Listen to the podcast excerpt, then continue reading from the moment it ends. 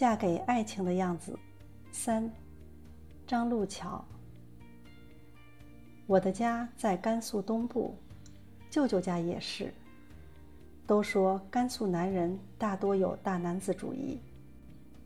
的确，八十年代的甘肃农村，谁家男人要是进家洗衣服、入厨房做饭、听老婆话，是会被别人笑话的。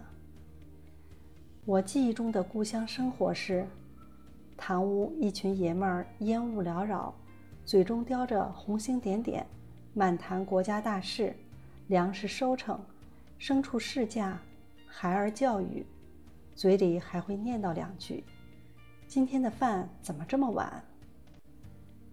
同样烟雾缭绕的厨房，妯娌姑嫂切菜擀面，添火烧水。氤氲的水蒸气与妇女们的汗水亲在一起，来不及擦把汗，因为有个声音在心里提示：今天的饭可不能再给掌柜的晚了。那时候的我以为天下所有人家的生活大概都是如此，可妈妈说人的性格不同，命运不同，日子也就不同。我舅舅家的日子就跟我们家不一样。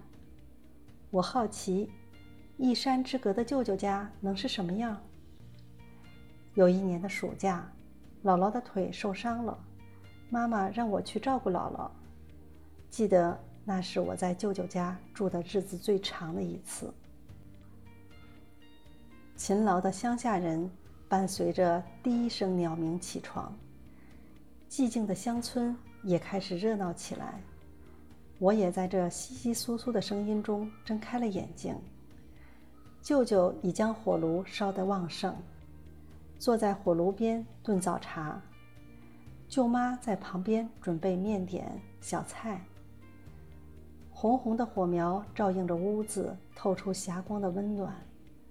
这抹霞光映衬着舅妈的脸上，也露出了淡淡的红晕。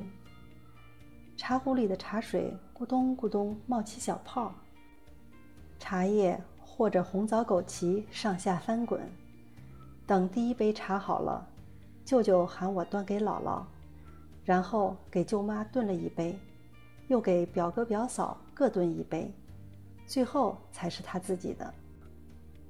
吃完早饭，高大硬朗的舅舅就和表哥表嫂去田里干活了。